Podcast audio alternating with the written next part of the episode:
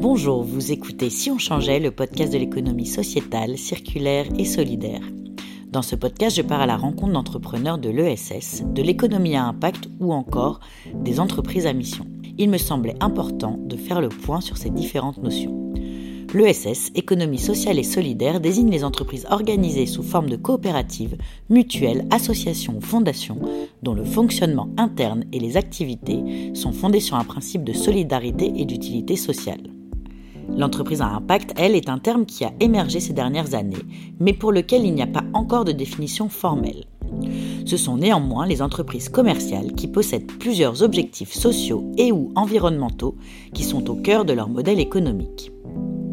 L'entreprise à mission, quant à elle, a été introduite par la loi Pacte en mai 2019. Ces entreprises peuvent se doter d'une raison d'être dans leur statut, intégrant la prise en compte d'impacts sociaux, sociétaux et environnementaux. Leur finalité est donc de concilier la recherche de performance économique avec la contribution à l'intérêt général. Carnews est un média, celui des acteurs de l'engagement, que j'ai naturellement croisé sur mon chemin. Ils ont lancé un podcast qui n'était pas très éloigné de celui que je fais ici. Il me semblait donc naturel d'aller les rencontrer pour les interviewer. J'ai donc rencontré Flavie Després, cofondatrice de Carnews, en octobre dernier. Bonjour Flavie et merci de me recevoir pour un épisode de Si on changeait. Bah, merci à toi de, de, me poser des questions. Je suis contente d'être dans, dans l'inverse de ce que je fais d'habitude. Est-ce que euh, tu veux bien te présenter Donc, tu es cofondatrice de Car News? Je m'appelle Flavie Després. J'aime bien dire que j'ai la trentaine, ça laisse place un énorme doute sur de, de 30 à 40. Euh, je suis la cofondatrice avec Guillaume Bro de Car News, le média des acteurs de l'engagement, et euh, je dirige la structure euh, voilà, depuis quelques années. Ouais, donc vous l'avez créé il y a 6 ans ou 7 ans, c'est ça? Ouais, 6 ou 7 ans. En fait, il y a eu toute une phase où Car News n'était pas exactement ce que c'est aujourd'hui. Donc ça compte légalement, mais dans l'histoire du média, ça compte pas vraiment. Donc voilà, moi j'ai commencé à travailler sur le projet Média Care News en 2014, donc il y a 6 ans.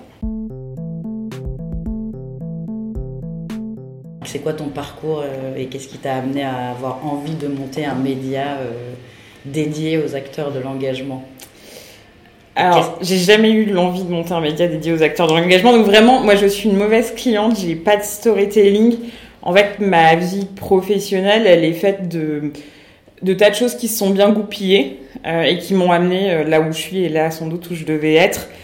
Euh, moi, j'ai un parcours hyper classique. J'ai fait trois ans de prépa, j'ai fait Sciences Po Lille, et là, j'avais quand même l'envie de travailler, et c'est pour ça que je suis rentrée à Sciences Po. Moi, mon envie première, c'était de travailler dans l'administration publique culturelle. J'avais une très grosse appétence musée, pas spectacle vivant, mais j'avais un vrai truc sur le musée et sur la politique culturelle à un niveau assez euh, élevé, c'est-à-dire euh, euh qui décide comment et qui finance la, la, la culture. Et parce que tu avais une idée que la culture euh, pouvait être un vecteur de, de, chance pour amener des gens à réfléchir différemment ou pas du tout C'était juste. Bon, alors déjà, non mais déjà j'aimais bien ça, donc okay. enfin, voilà. Et ensuite, ce qui est vrai, c'est que moi, enfin pour des tas de raisons qui pour le coup sont très très perso, la, lecture, le, musée pour moi ça a été des lieux importants.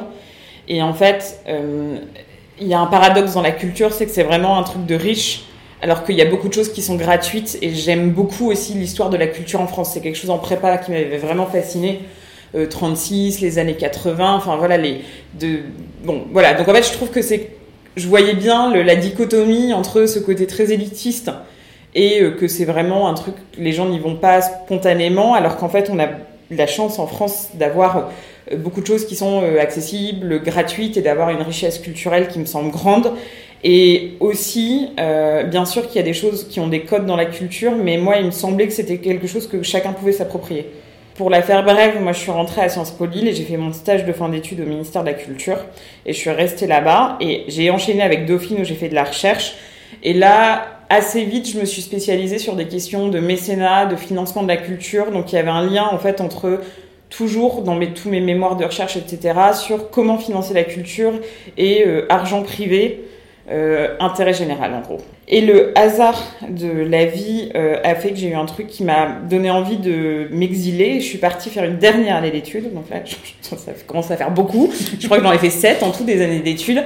Et je suis partie au King's College et je suis à Londres et je suis rentrée dans un master qui s'appelait euh, Cultural and Creative Industries. Et ensuite, voilà, j'ai trouvé mon premier vrai job pour une boîte française qui avait à l'époque une qui venait d'ouvrir une filiale euh, à Londres parce que c'est une entreprise qui avait gagné un très gros appel d'offres euh, pour les JO de 2012. Euh, et je me suis occupée du mécénat puis de la communication. Et j'ai fait ça pendant un peu plus de deux ans et demi, trois peut-être. Et c'était hyper sympa, c'était très formateur parce que c'est une PME familiale où tout, enfin, il y a beaucoup d'infos sur l'économie. Moi, j'étais très proche de des, DG, enfin j'étais rattachée directement à la direction et du coup ça m'a vraiment donné l'occasion de connaître aussi la vie entrepreneuriale et ça c'était sympa. Les dessous. Oui, les dessous et en fait c'est pour ça que moi aujourd'hui je suis très transparente sur les chiffres avec euh, mon équipe ou quand on me les demande parce que euh, je trouve que c'est important de comprendre tous les, tous les rouages et de s'intéresser à ce qui nous nourrit finalement dans tous les sens du terme. Et ensuite, je suis revenue en France. Euh, et là, euh, pour te la faire brève sur comment je suis rentrée chez Care News, j'ai rencontré euh, sur Twitter Sophie, notre ancienne associée. Et je peux pas te raconter tous les rebondissements, mais le hasard a fait que elle, on lui a présenté Guillaume et qu'ils sont mis à travailler ensemble et qu'elle m'a rajouté. Donc à la base, j'étais la, troisième personne, mais tout ça s'est fait très, enfin c'est une question de semaine, hein, c'est fait très très vite. Et bah, très vite, moi j'ai vraiment aimé, enfin j'avais une appétence je pense en moi pour, euh, moi j'écrivais en fait pour Care News. Et, en fait ça s'est tellement bien passé euh, que bah, très vite euh, on a vu que le contenu était en train de prendre une importance folle, qu'on s'est posé en se disant il faut absolument un média. Après moi j'avais la conviction très forte depuis le départ. Et ça pour le coup c'est le seul un peu storytelling que j'ai, c'est que j'étais sûre que l'engagement allait prendre une place folle parce que je l'avais vu évoluer que toi, euh, que la société n'aille pas très bien, ça a été un moteur chez toi Enfin, est-ce que c'est quelque chose qui t'a euh, porté euh, et avoir envie de rencontrer justement peut-être des acteurs qui œuvraient pour quelque chose d'un peu différent? Oui, mais hum, je vais donner une réponse qui va pas forcément me plaire, mais qui est vraiment sincère, c'est que je pense que je ne peux pas faire autre chose. J'ai toujours été très attirée. J'ai été, euh, été dans la fève. Euh, mon job étudiant, c'était de donner des cours particuliers et de faire euh, des trucs avec les gamins l'été. J'ai mon BAFA. Enfin, et je pense que je suis vraiment quelqu'un qui a du mal à être efficace quand je suis pas alignée. et après, bah, de te coucher tous les soirs en me disant que tu fais ta part, c'est quand même plutôt agréable. Et j'ai confiance d'avoir la chance de pouvoir le faire. Au départ, j'ai pris la, en fait très vite, j'ai pris la rédaction en chef de News, c'est un journal, un podcast. Alors euh, aujourd'hui, parce que ça a beaucoup changé, on a un web média quotidien avec la particularité qu'il est participatif. Donc il y a aussi des entreprises, des assos, des, des partenaires, enfin des gens du secteur qui prennent la parole. Euh, donc ça c'est axé vraiment engagement. Donc euh, ça va du mécénat, on commence à s'ouvrir un peu à la RSE. Voilà, c'est tout ce qui, ce que les gens font plus pour réparer ou pour rendre le, le monde meilleur. Il y a un journal trimestriel qui est thématisé, donc papier, gratuit, euh, qui est distribué. Euh, on est monté jusqu'à 120 000 exemplaires, aujourd'hui on est plus autour de 30. Euh, il y a deux podcasts. Il y a mon podcast, mais alors qui est vraiment, ça c'est un coup de tête, ça s'appelle Changer la norme. Et là c'est un échange avec des entrepreneurs sociaux, assez axé business, construction de modèles. Et on a un mini bébé qu'on vient de sortir qui s'appelle En cause et qui met euh, bah, en cause une question sur l'intérêt général. Le dernier, c'est est-ce qu'on va atteindre les ODD ou pas? Enfin, est-ce que c'est atteignable? Et on confronte deux personnes en cinq minutes. Donc c'est vraiment un, format de débat très court. Pour revenir sur Care News, le début, c'est vrai que rencontrer autant de gens et le secteur s'agrandissant et changeant, c'est hyper intéressant. Et ensuite, tu sais, c'est un peu, euh, c'est un peu comme Spider-Man, quoi. Quand t'as un média et que tu prends la parole sur des sujets aussi importants, t'as, voilà, as un grand pouvoir mais des grandes responsabilités. Et je trouvais ça chouette de s'attaquer sur ce sujet-là. C'est quoi pour toi euh, l'ESS ou euh, le secteur de l'engagement? Tu le définis comment? Bah, Pour moi, le secteur de l'engagement, il, est, ouais, il est plus grand que, l'ESS. Et déjà, l'ESS est à la frontière en ce moment, on parle beaucoup d'impact. Donc euh, voilà, l'ESS qui était quand même une communauté de, de, valeurs et puis il y avait une question de statut. Enfin, pour moi, c'était quand même défini euh, à peu près, même si c'était très hétérogène. L'impact, ça commence à être un peu plus le BINS, plus les entreprises à mission. Nous, derrière engagement, on a mis tout ce que les boîtes ne sont pas obligées de faire et qu'elles font en plus pour euh, rendre le monde meilleur, le réparer ou pour euh, qu'il ne soit pas dans leur intérêt propre à elles. Donc, ça soit euh, les personnes, leur environnement, etc. Donc, même si aujourd'hui sont en train de devenir obligatoires, donc peut-être qu'on reverra la définition. Puis, Carnews, c'est un média qui s'est affiné au fur et à mesure du temps et et quand on est sur des sujets comme ceci, il faut pas avoir peur de, je pense, de se remettre en question et de se poser la question tous les ans ou tous les deux ans de savoir si on est encore dans le vrai avec notre ligne édito et, nos baselines. Mais voilà, l'engagement, nous, on y a vraiment mis quand on a, c'est une base, ça, je crois que ça fait deux, trois ans qu'on est là-dessus. C'est vraiment tout ce que les gens ne sont pas obligés de faire. Lancé Carnews il y a six ans, au moment où à peu près tous les médias de la place de Paris sont un peu en train de, de s'effondrer. Euh, ouais, ouais, on, a, on, a, on a été, on a été, ouais, on s'est un peu chauffé, Mais en même temps sur un, créneau qui, qui n'existait pas. Et c'est quoi vous Si, il y avait un média qui ressemblait, mais qui, en fait, qui s'est éteint quand nous on est nés, c'est YouFil pour qui j'avais vraiment beaucoup d'admiration. Enfin, j'aimais vraiment bien les lire. Et j'avoue que quand ils ont fermé et que nous c'était au début, on s'est un peu dit que euh, on savait pas. Enfin, bon, après, euh, on n'est pas du tout pareil. Puis bon, derrière les entreprises, t'as des questions de, de clients, t'as des questions d'entrepreneurs aussi. Mais j'avoue qu'on y a vu un signal un peu. Euh, Faible. Oui, voilà. On s'est dit, bon. Bah, après, on a, on a assez vite trouvé notre modèle économique. Donc, nous, on était rassurés là-dessus. On n'a pas tellement. Et du coup, c'est quoi votre modèle économique derrière, si tu veux le partager Ah, bah, bien sûr. Ah, bah, oui. Nous, c'est hyper simple. on a un média indépendant, euh, avec euh, des journalistes à qui je dis bonjour. Euh, et on agrège derrière ce média un certain nombre de blogs. Donc, comme pas mal de médias ont des contributeurs, nous on a des contributeurs. Et dans le respect, bien sûr, d'une charte éditoriale, de vérification, de, bon, de plein de choses, de précautions d'usage un peu évidentes, on leur offre la possibilité de publier leurs informations. Et ça va de la petite association qui cherche des bénévoles à la grosse ONG qui a en ce moment une campagne de dons à une une asso qui sensibilise à certaines choses, à des entreprises. On a pas mal de fondations d'entreprises. Ouais. Et euh, on a quelques entreprises en propre avec des directions de l'engagement. Et là, pour la plupart, elles parlent euh, de leurs euh, partenaires donc des porteurs de projets euh, associatifs.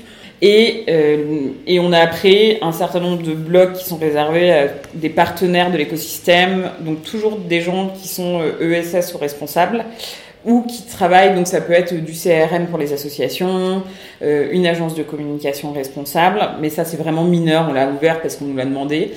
Et donc le modèle économique, c'est que les porteurs de projets à bénéficiaire direct ne payent pas, mais que les financeurs et les entreprises euh, contribuent annuellement, ça commence à 4000 euros par an. Et voilà, et notre richesse économique et éditoriale, c'est celle-là. C'est cette espèce d'abonnement. Voilà, c'est cet abonnement à le droit de, au blog, euh, qui est annuel, et ça, ça doit faire un peu plus de 70% de notre chiffre d'affaires. Et on complète, mais ça n'a pas vocation à grandir, mais ça, ça a une vraie place chez nous, avec euh, tout ce qui est euh, des partenariats euh, éditoriaux. donc, par exemple, le podcast, on a la chance d'avoir le soutien de la Fondation Entreprendre qui finance le podcast. il y a les journaux. Là, on est en train de faire une étude sur l'entrepreneuriat impact avec une, grande banque qui a financé l'étude. Donc, c'est plutôt des projets un peu de sponsoring et de visibilité. C'est pas la majeure, ça n'a pas vocation à le devenir. Après, ça nous permet quand même de construire des choses extrêmement riches et de financer aussi des choses un peu, euh, un peu hors sentier et voilà. D'essayer des choses. Voilà, et ça pour le coup c'est plutôt classique pour les médias. Tous les médias aujourd'hui ou presque le, font. Et ce qu'on n'a pas voulu faire et qu'on fait un petit peu, mais pas beaucoup, c'est qu'on fait un peu aussi, euh, j'ai oublié dans le modèle, euh, un peu d'agence. Aujourd'hui, vous êtes euh, combien chez Car News et pour un chiffre d'affaires de combien? Euh, Là, on est 7 et on va être 8 normalement à la fin de la semaine.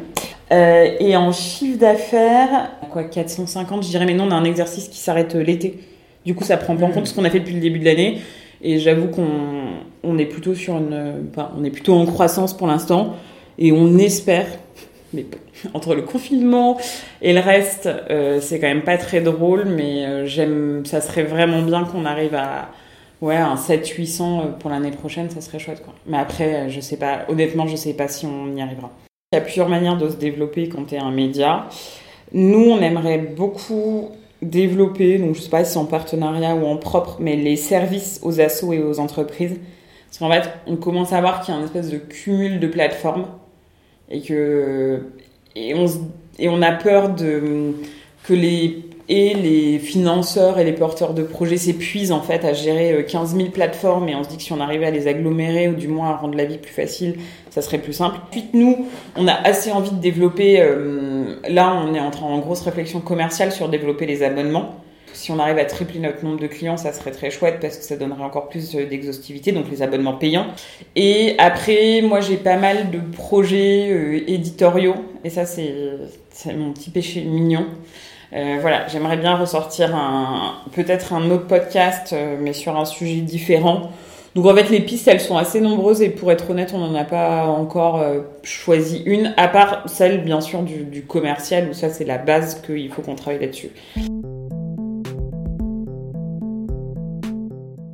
Et alors pour finir, là on à quelques jours a priori d'un reconfinement. Et pendant le premier confinement de mars, on a pas mal parlé, et notamment avec Bruno Latour, de, du monde de demain. De qu'est-ce que pourrait être ce monde de demain Est-ce que c'était pas le moment de se poser des questions?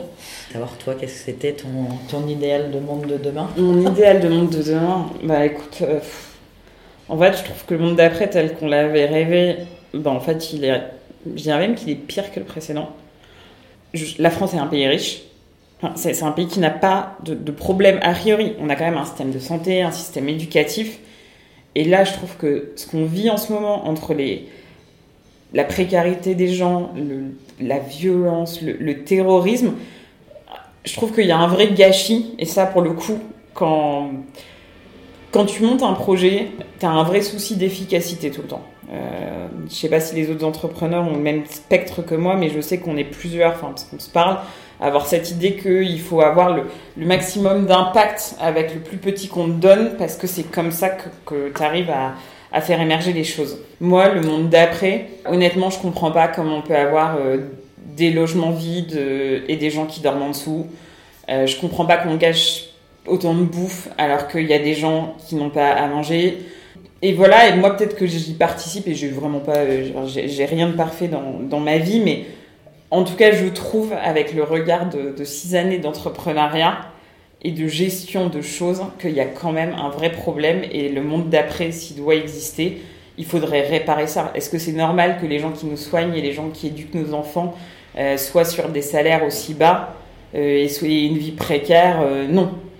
Je pense qu'il y a un vrai, vrai sujet de modèle qui va plus de lourdeur, euh, si je peux m'avancer, et c'est vraiment mon point de vue d'entrepreneur et pas de... Enfin voilà, je n'associe pas toute l'équipe de Carnews ni rien, je ne le dis pas en tant que porte-parole de la boîte, je le dis vraiment en tant que personne, euh, ce qui est assez différent. Euh, moi je pense qu'il y a un problème de répartition des richesses qui est très très grand. Après, moi j'ai quelques convictions personnelles sur les, les répartitions des richesses, et nous d'ailleurs on est en ESUS, on a une... Enfin, en termes de gouvernance, de salaire, etc. Ça, vous, comme... vous, faites de la gouvernance partagée ou bah, Là, c'était en fait, elle était partagée, mais on était tellement peu que c'était assez facile de partager, tu vois, donc euh, ça allait. Là, ça commence les questions et me passionne. Moi, j'ai beaucoup échangé euh, avec des copains du secteur justement pour voir quelle est la chose. Mais voilà, tout ça pour dire que je trouve qu'il y a des gens avec des idées, il y a des gens avec un certain nombre de valeurs, et il y a des choses qui fonctionnent en fait. On est un... Voilà, maintenant, les, les pionniers de l'ESS, il y a des choses qui marchent. Bon, pas toujours hyper bien et c'est pas parfait.